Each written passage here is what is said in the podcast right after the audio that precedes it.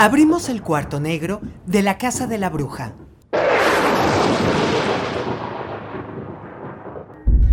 Ahora pasamos del mundo de la vigilia al mundo del ensueño.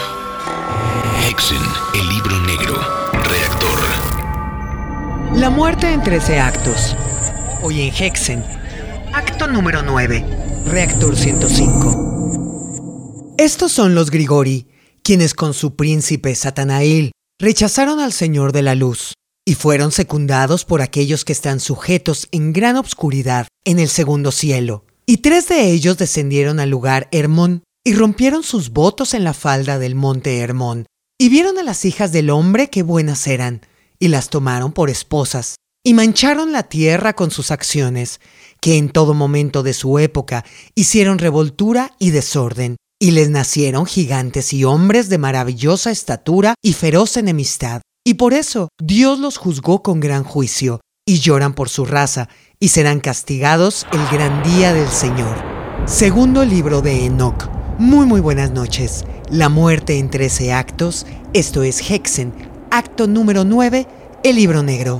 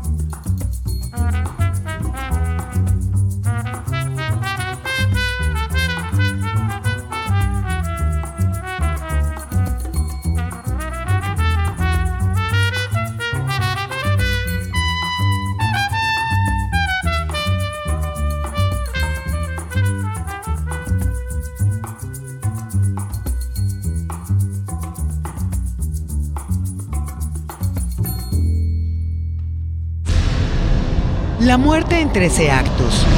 Hoy, acto número 9, Hexen, el libro negro. Muy muy buenas noches, arrancamos el acto número 9 de esta serie Hexen 2020, La muerte en 13 actos. Ya únicamente quedan cuatro actos más terminando este y se fue rapidísimo, ya vamos a más de la mitad. Y el día de hoy haremos honor al nombre de este programa, es decir, Hexen, el libro negro, porque las entradas estarán basadas básicamente en libros que son míticos, que abarcan algún tipo de interpretación de la muerte, sea por creencias en distintas culturas, o sea a nivel literatura por la perspectiva que han tenido hacia la muerte y la importancia que han tenido en el pensamiento humano. Antes que nada, las presentaciones detrás del espejo, nuestro custodiador oficial, ratón mágico George, que se encuentra produciendo este programa, en la casa embrujada Mike Rauda, coordinador y diseño de monstruos, mi nombre es Clausen. Vías de comunicación, como siempre, ya están abiertas para todas sus participaciones, ilustraciones, reflexiones, sensaciones, recomendaciones y el aderezo que se le da a cada una de las entradas. Es Twitter, arroba Clausen, C-L-A-U-Z-Z-N, Facebook, Clausen.hernández, Instagram, Clausen Hernández y clausen.org. El día de hoy entonces estaremos abarcando libros míticos, libros legendarios. Libros que son fundamentales tener presentes y más cuando hablamos del concepto de muerte. Para este programa, para este acto en particular, estamos, además de nuestra columna vertebral siempre mencionada en toda esta serie, que es el libro de Clifford A. Pickover, Muerte y más allá, también estamos tomando algunas entradas, por ejemplo, el principio, que tomamos un fragmento del segundo libro de Enoch, de en eso se basó la lectura para arrancar el programa, viene incluida dentro de Satanás, que es un libro de Salvador Hurtado, y también por ahí estamos tomando algunas entradas de un libro maravilloso que ya también en algún momento lo hemos recomendado, que se llama Los libros malditos de Iker Jiménez que también creo que nos hace falta hacer un programa temático únicamente de libros malditos, algunos existentes, algunos que nunca han existido, pero que sí están en el imaginario popular y que su búsqueda se vuelve una empresa a veces imposible y que aún así muchas personas intentan o lo dan porque efectivamente ha existido en algún momento de la historia. Arrancamos entonces este acto número 9 serie La muerte en 13 actos. El día de hoy, textos mágicos, textos prohibidos, secretos o textos también de ilusión y de esperanza para una mejor vida después de esta terrenal. La muerte en 13 actos, acto número 9, el día de hoy en Hexen, el libro negro.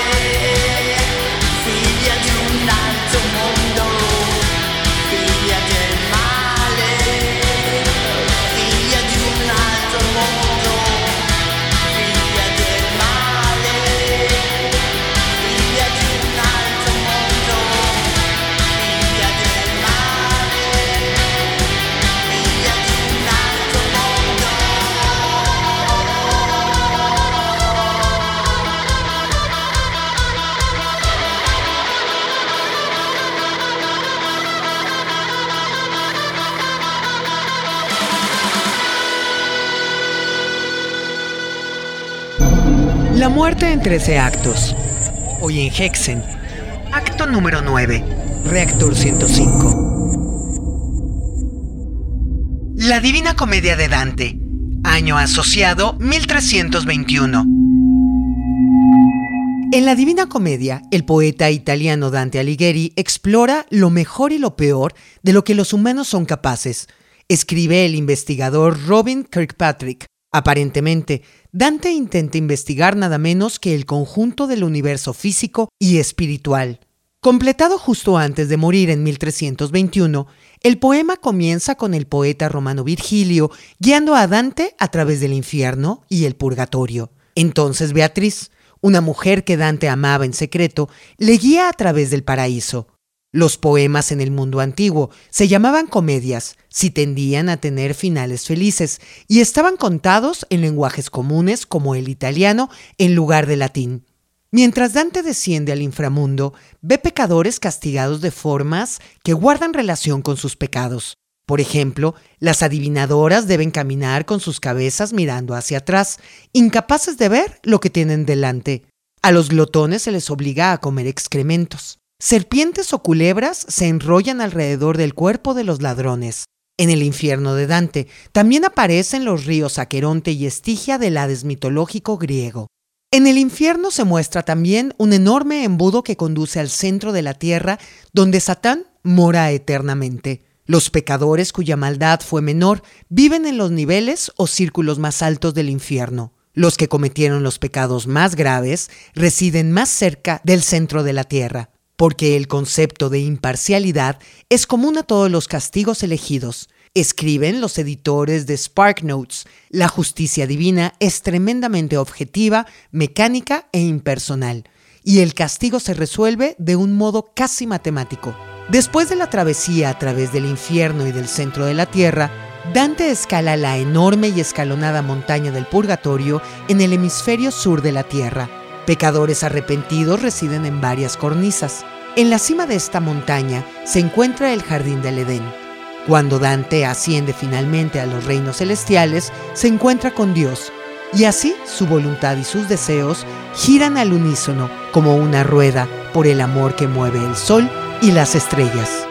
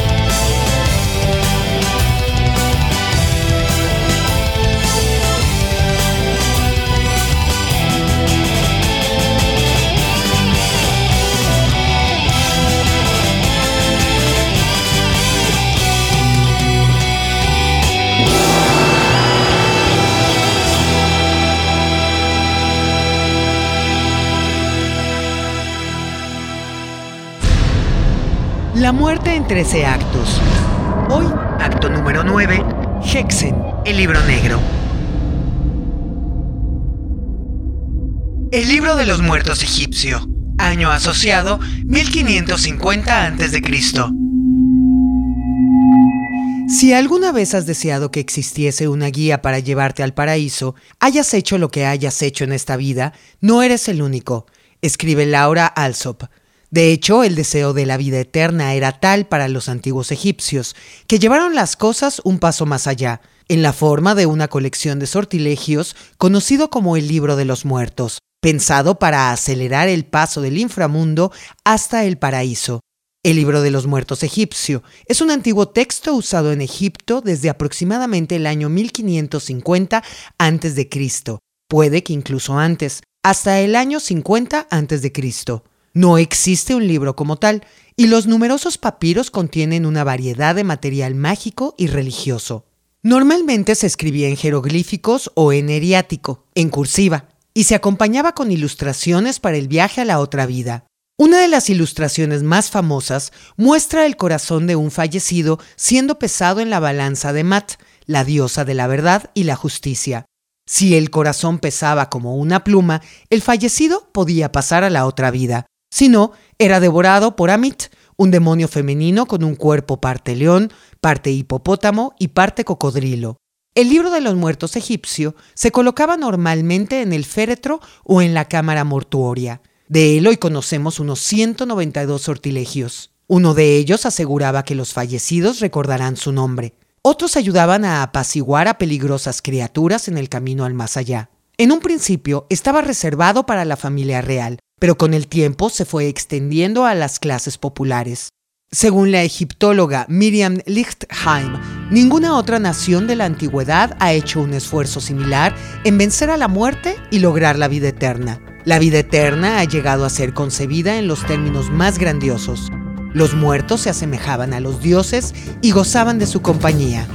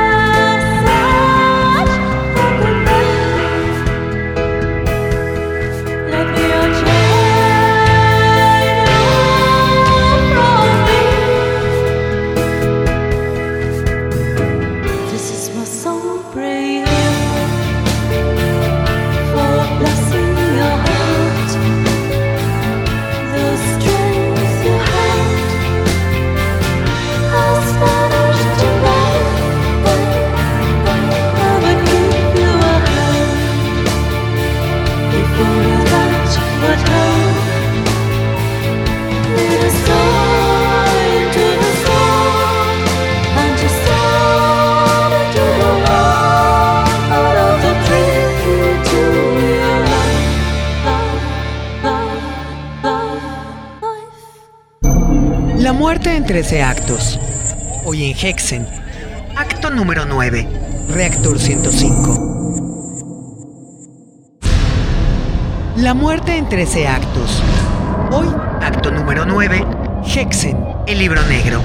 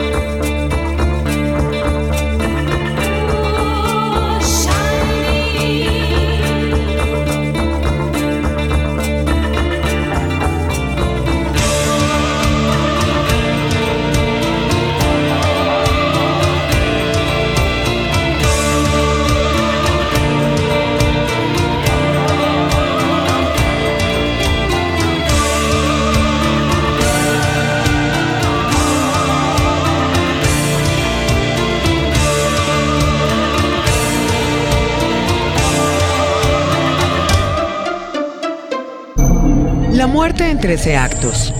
Hoy en Hexen. Acto número 9. Reactor 105. El libro tibetano de los muertos. Año asociado 780. Acerca del libro tibetano de los muertos, los oncólogos y catedráticos Mark Bauer y Jonathan Waxman escribieron un dogma fundamental del budismo es que la muerte no es algo que nos separe en un futuro lejano, sino algo que traemos al mundo y que nos acompaña a lo largo de nuestras vidas. Más que una finalidad, la muerte nos ofrece una oportunidad única de crecimiento espiritual con la perspectiva última de transformación en un estado inmortal que beneficia a nuestros semejantes. El libro tibetano de los muertos, también conocido como liberación por audición durante el estado intermedio o bardo zodol, es un texto tibetano que se ha utilizado para guiar a los moribundos a través de varias experiencias en el intervalo de 49 días entre la muerte y el posterior renacimiento. Este periodo intermedio es llamado bardo y puede estar lleno tanto de visiones tranquilas como aterradoras. El libro es una guía que se lee en alto a los muertos y moribundos, y su objetivo no es renacer, sino liberarse del ciclo de renacimiento y muerte. De acuerdo con la tradición tibetana, el texto fue creado o compilado durante el siglo VIII por el legendario místico budista Guru Padmasambhava y escrito por su cónyuge Yese Tsogyal alrededor del año 780. En 1927, el antropólogo americano Walter Evan Benz introdujo el texto en Occidente. Ya que el libro tibetano de los muertos intenta responder a una de las preguntas de la humanidad, ¿qué sucede cuando morimos? ha atraído la atención de diversos colectivos, desde músicos como los Beatles a psiquiatras como Carl Jung. William Burroughs, autor de la generación Beat, escribió al poeta Alan Ginsberg en 1954. El budismo tibetano es extremadamente interesante. Estúdialo si todavía no lo has hecho. Cuando Evans Vance murió en 1965, su traducción del libro tibetano de los muertos se leyó en el funeral.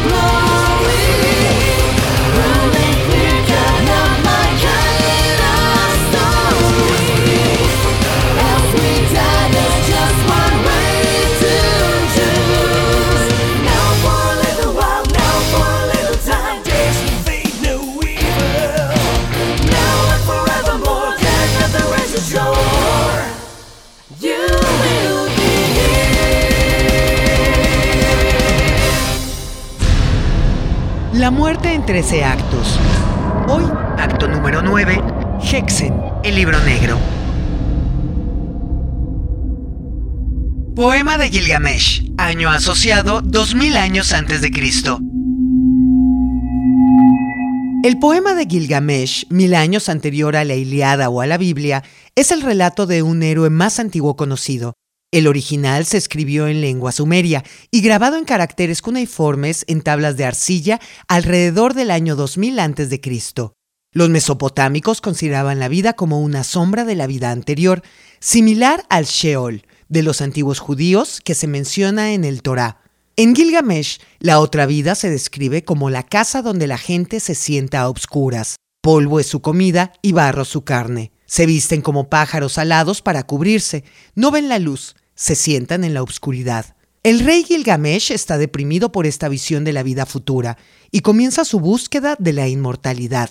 Viaja hasta el límite de la tierra, a campos más allá de la muerte. En cierto momento llega al monte Mashu, que guarda la salida y puesta del sol, y cuya ladera llega hasta el inframundo. Dos enormes escorpiones protegen el camino y le dicen que ningún hombre ha llegado tan lejos pero pese a todo le dejan pasar a la tierra de la noche. Después de una larga travesía a través de un pasadizo o túnel, Gilgamesh aparece en un reluciente jardín de joyas donde cada árbol sostiene piedras y gemas preciosas. En este paraíso, Gilgamesh ve con asombro plantas brillantes hechas de cornalina, altos árboles de lapislázuli y arbustos hechos de joyas y coral. El autor Stephen Michael llama a este viaje muerte y renacimiento simbólico, en el cual pasa a través de la oscuridad del inframundo y emerge en un deslumbrante jardín de los dioses que recuerda a las mil y una noches. Después de esta travesía, Gilgamesh llega a otro oscuro lugar donde debe cruzar las aguas de la muerte en barca. Al final, Gilgamesh recibe una planta que da la inmortalidad, pero una serpiente se la roba y la come. No puede evitarse ver paralelismos entre este desafortunado incidente y la tentación de Adán y Eva en la Biblia, en la cual una serpiente les invita a comer una manzana del árbol prohibido, lo que supone su salida del paraíso.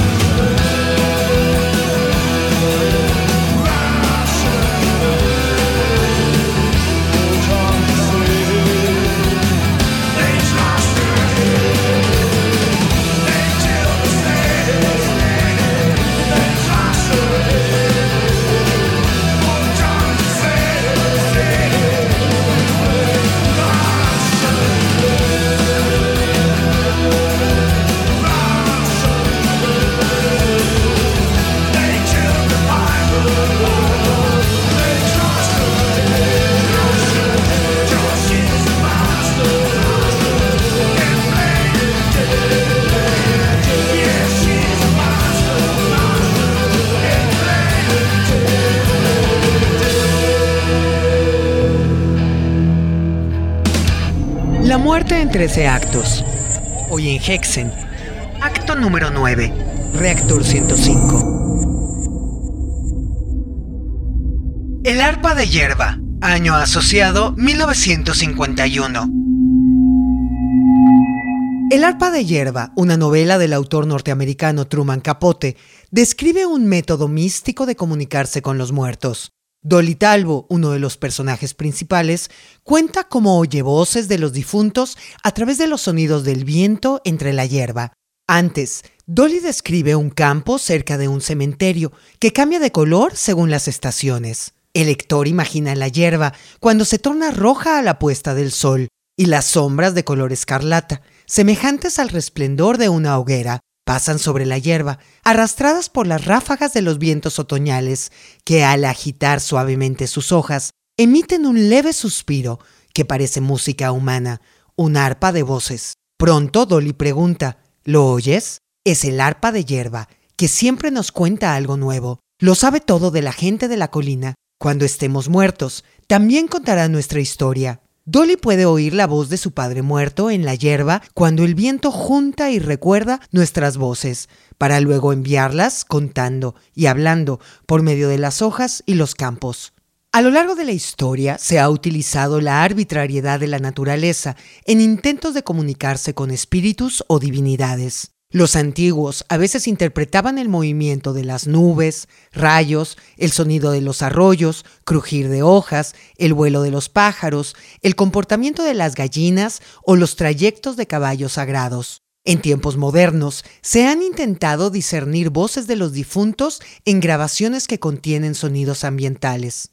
En la antigua China y Tíbet, los austrománticos, que basan sus predicciones en el movimiento del viento, escuchaban el sonido de las caracolas para ayudar a predecir el futuro. El investigador de lo oculto, Donald Tyson, escribe, si escuchas a una caracola y dejas que tu mente entre en un estado receptivo, pronto empezarás a distinguir fragmentos de conversaciones lejanas.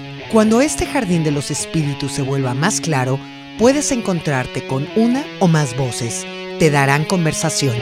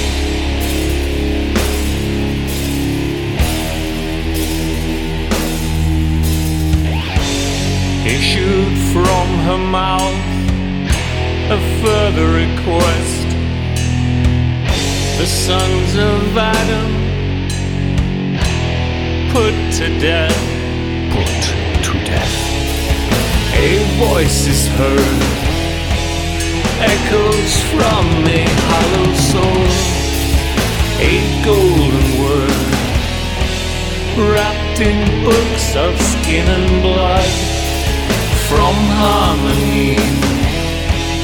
Leaps a vision of your guilt and treachery. Smiles oh so very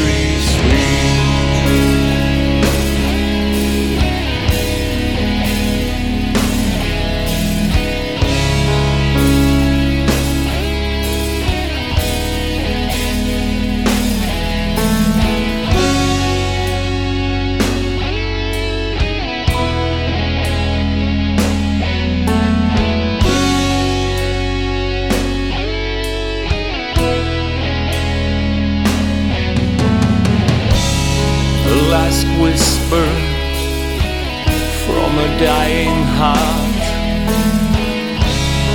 lives away through the night, chased by angels falling through the sky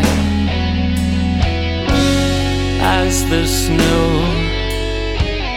Oh, what a!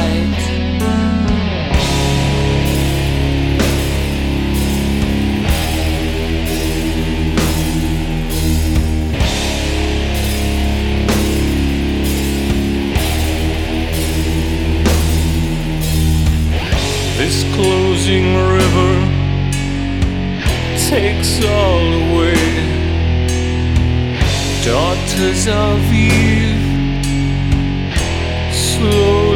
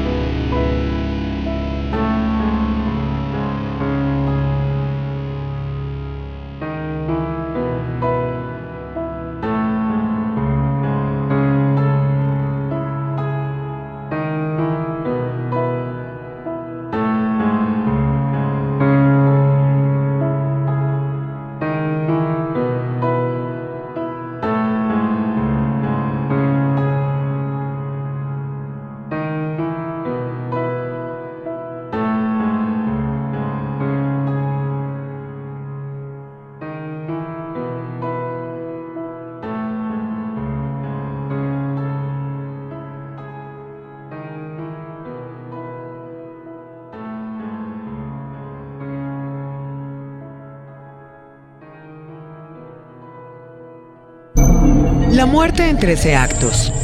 Hoy en Hexen. Acto número 9. Reactor 105. La muerte en 13 actos. Hoy, acto número 9. Hexen, el libro negro.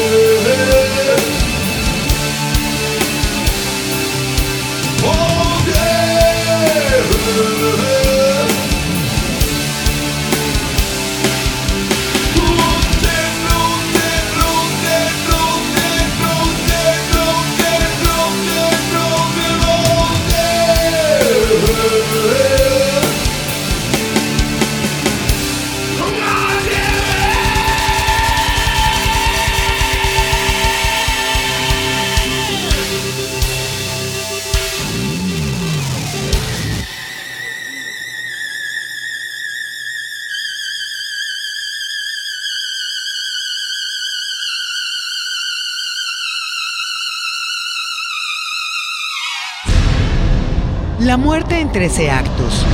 Hoy, acto número 9, Hexen, el libro negro. El Cuervo, año asociado 1845. Los límites que separan la vida de la muerte son, en el mejor de los casos, borrosos e indefinidos, escribió Edgar Allan Poe en El enterramiento prematuro. ¿Quién podría decir dónde empieza uno y dónde termina el otro? Quizá ningún escritor moderno de ficción haya explorado el reino de los moribundos, muertos, luto y enterramiento con tanto pavor como Poe, el autor norteamericano conocido por sus cuentos de lo horrible y lo lúgubre. En 1845, Poe publica su poema El Cuervo, que describe una visita sobrenatural de un pájaro a un hombre penando por la muerte de su amor, Leonor. El poema le dio algo de fama, pero poco dinero. El cuervo está lleno de alusiones a la otra vida. En un punto, el narrador siente la presencia de ángeles y se pregunta si Dios le está enviando una especie de señal. El narrador también sugiere que el cuervo es de la ribera de la noche plutónica, refiriéndose a Plutón, otro nombre para Hades, señor del inframundo en la mitología clásica. Poe escribió en 1846 La muerte de una mujer hermosa es sin duda el tema más poético del mundo. Tristemente, la propia mujer de Poe murió de tuberculosis dos años después de la publicación de su poema más famoso. Escrito años antes, su cuento Ligeia, 1838, nos cuenta la historia de la bella, inteligente y morena esposa del narrador que muere y después es reanimada durante la vigilia del cadáver de su segunda esposa. De acuerdo con el profesor inglés J. Gerald Kennedy, mientras que las revistas y libros de regalos abastecían de imágenes de la muerte llenas de sentimiento, Poe conjuraba subversivas escenas de desintegración, desmembramiento y descomposición. Sus poemas y cuentos definían una zona gris de ansiedad primaria e infinita melancolía. Los cuentos sobre la muerte de Poe son demasiado numerosos como para citarlos en esta entrada. En La verdad sobre el caso del señor Valdemar, el narrador describe la historia real del señor Valdemar, hipnotizado mientras muere, y por tanto habita en la transición entre la vida y la muerte durante meses. Finalmente, el narrador intenta despertarle y este proceso desencadena la inmediata descomposición de Valdemar. La historia termina. Sobre el hecho, ante todos los presentes, no quedó más que una masa casi líquida de repugnante, abominable putrefacción.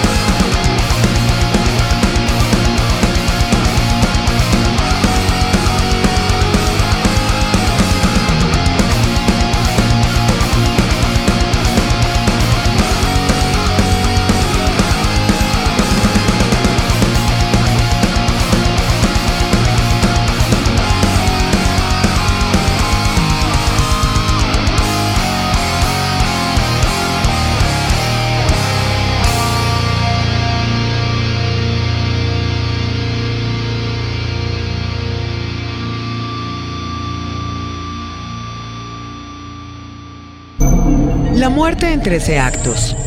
Hoy en Hexen. Acto número 9. Reactor 105. El reanimador de Lovecraft. Año asociado 1922. Se dice a menudo que leer historias de terror es una manera de ensayar la muerte, flirtear con nuestra propia mortalidad sin necesidad de llegar hasta el final. Escribe la novelista norteamericana Poppy Sebright. Quizá H.P. Lovecraft debe algo de su popularidad póstuma a un lector aturdido posterior a la Segunda Guerra Mundial, intentando superar el hecho de que al universo simplemente no le preocupa la humanidad.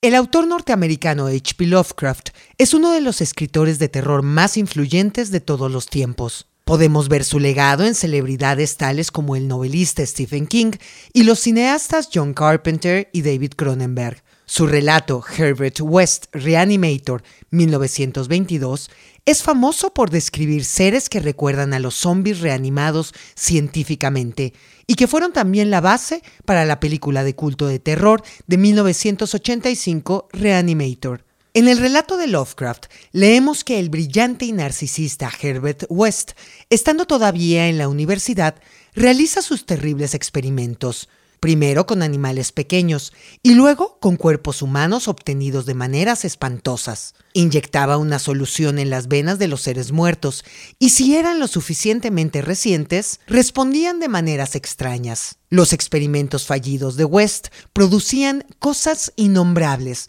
resultado de soluciones imperfectas o de cadáveres que no eran recientes. Al final del relato, West muere cuando los seres empiezan a atacar. Vi recortarse contra cierta fosforescencia del mundo inferior una horda de seres silenciosos que avanzaban penosamente, producto de la locura, o de algo peor. Sus siluetas eran humanas, semi-humanas, en parte humanas y no humanas. Se trataba de una horda grotescamente heterogénea.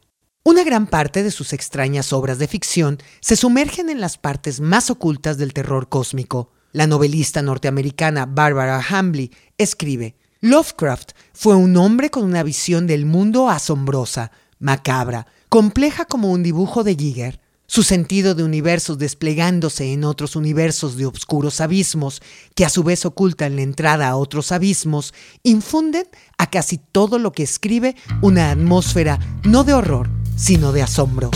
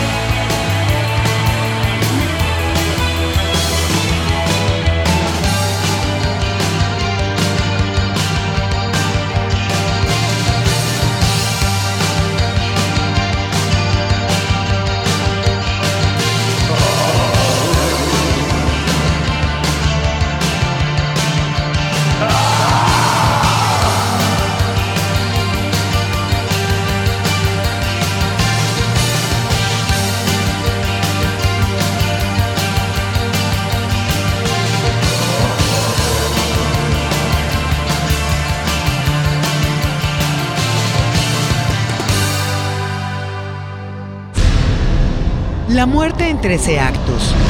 Hoy, acto número 9, Hexen, el libro negro.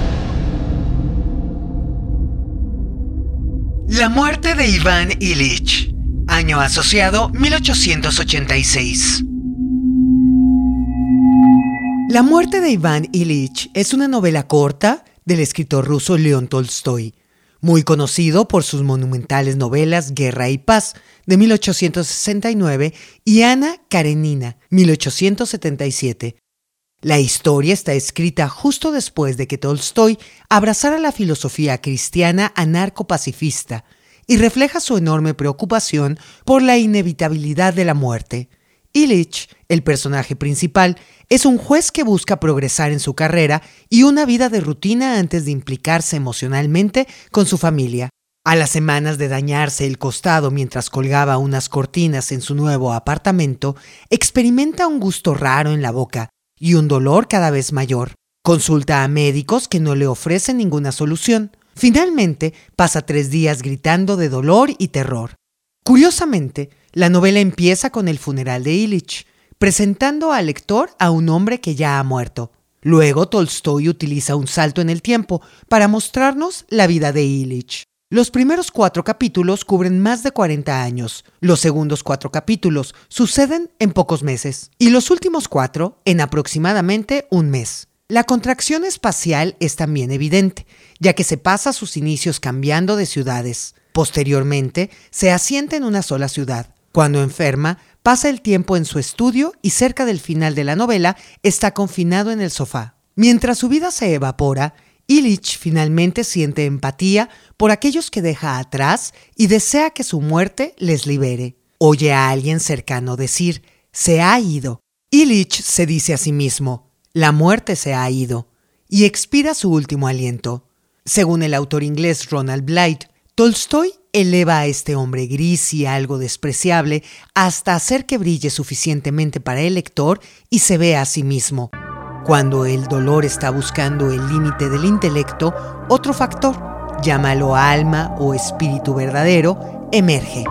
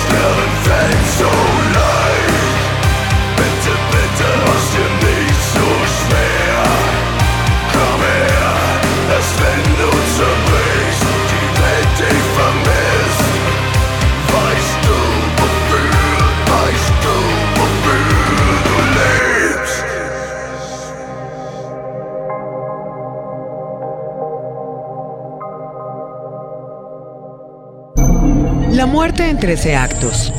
Hoy en Hexen. Acto número 9. Reactor 105. La muerte en 13 actos. Hoy, acto número 9.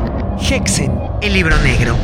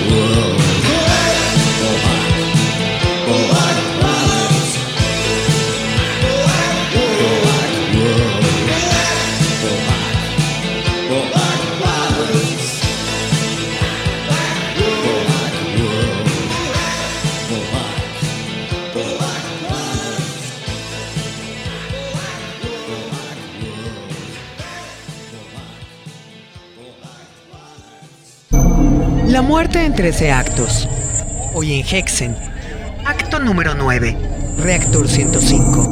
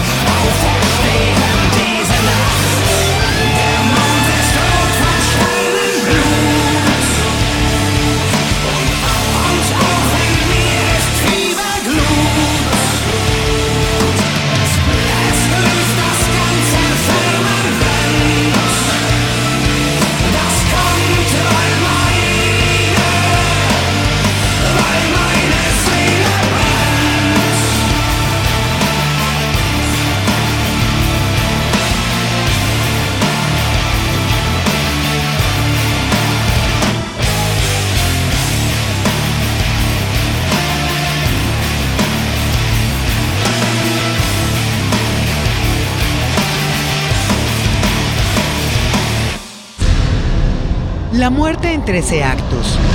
Hoy, acto número 9, Hexen, el libro negro.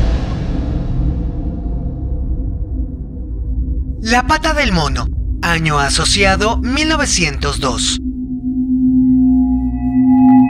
La pata del mono, una aterradora historia del escritor inglés W. W. Jacobs, ha sido adaptada en muchas obras, películas, series de televisión y óperas.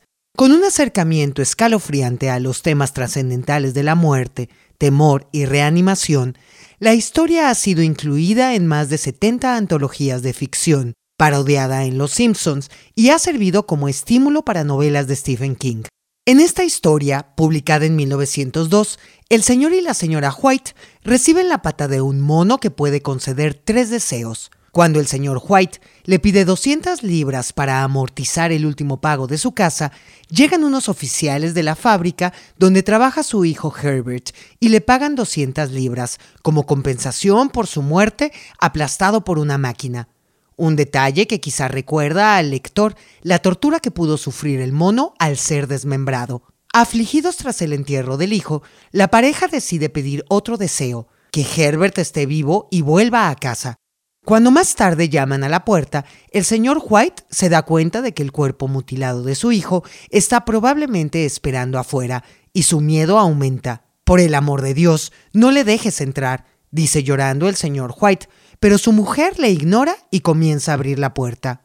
¿Tienes miedo de tu propio hijo? ¿Solloza forcejeando? Una descarga de golpes del exterior reverbera en la casa cuando el señor White encuentra la pata y pide su último deseo frenéticamente. Los golpes cesan de repente, oyéndose solo los ecos. La puerta se abre, un viento frío penetra y la señora White estalla en un largo llanto de tristeza y desolación. El señor White corre a su lado y todo lo que ve afuera es el parpadear de una farola en la calle tranquila y desierta. Como en la clásica tragedia griega Edipo Rey, la historia de la sobrenatural pata de mono advierte a los lectores que el intento de jugar con el destino no les hará ningún bien. El filósofo Nicolás Rescher escribió acerca de la pata del mono que nunca podemos estar seguros de que podamos cambiar la realidad para mejorar el mundo, eliminando de alguna manera imperfecciones por medio de ajustes bien intencionados. ¿Cómo podemos saber si reparar el tejido de la realidad producirá al final un resultado mejor?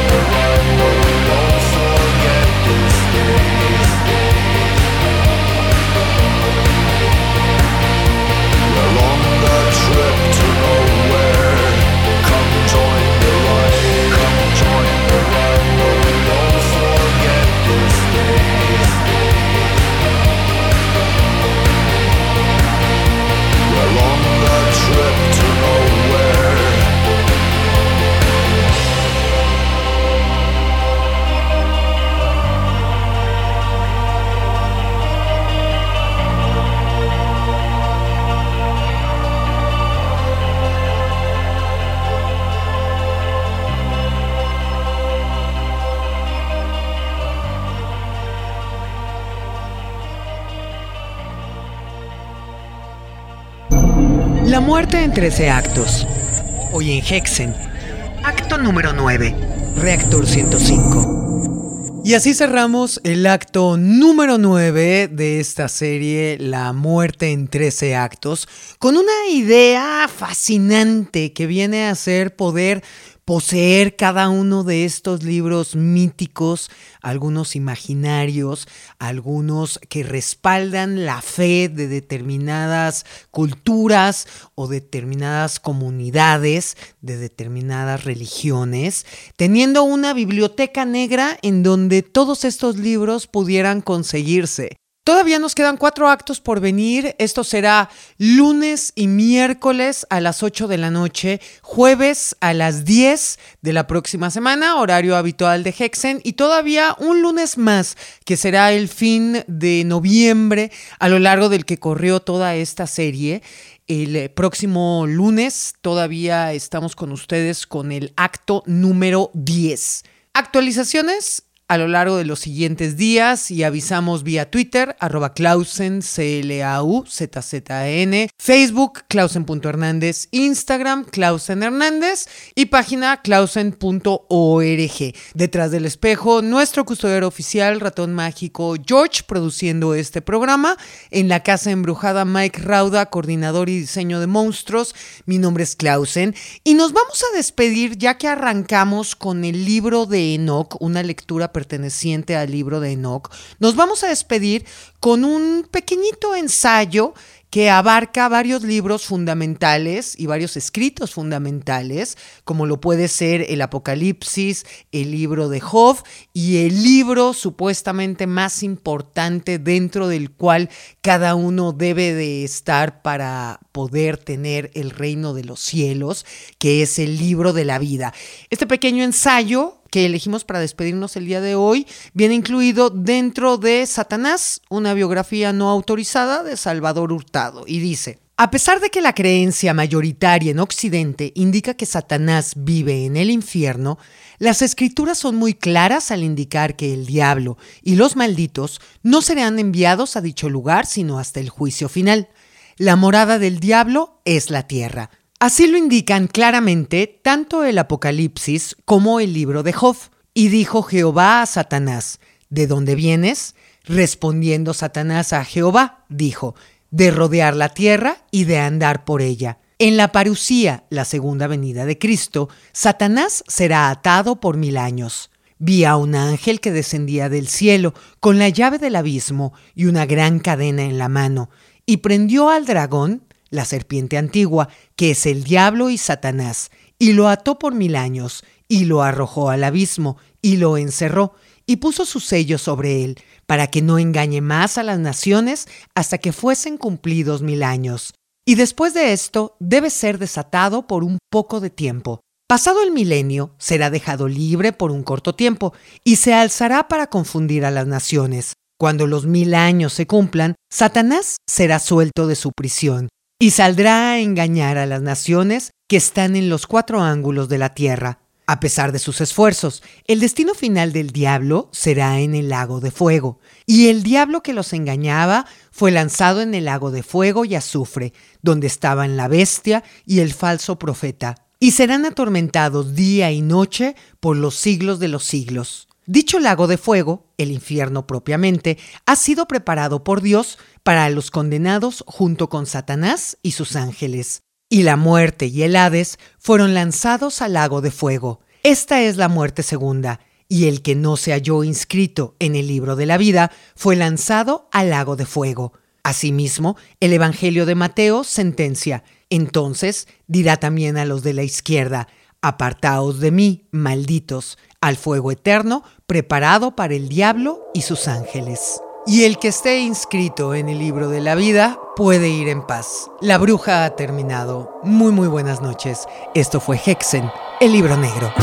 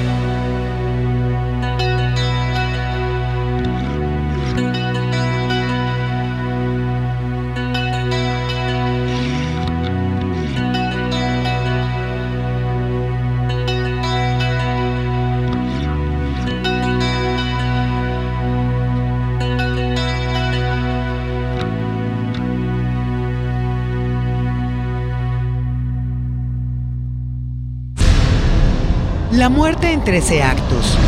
Hoy, acto número 9, Hexen, el libro negro. Se esfuman las sombras y ahora regresamos al mundo de la cordura. Hexen, el libro negro.